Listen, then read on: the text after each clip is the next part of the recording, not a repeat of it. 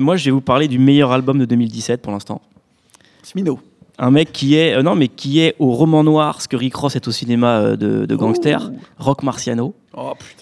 qui- c'est pour toi Nemo, qui a sorti Rosebud Revenge. Alors, euh, c'était- euh, en fait, c'est c'est inspiré par les romans de- d'Iceberg Sim, par exemple. Iceberg Sim qui disait, genre, euh, les Macs, c'est les salopards les plus solitaires de la Terre. La seule chose qui, qui, qui les accompagne, c'est le, c'est- en fait, c'est leur pensée, leur vie intérieure. Et du coup, Rock Marciano, il raconte un peu la vie intérieure d'un Mac.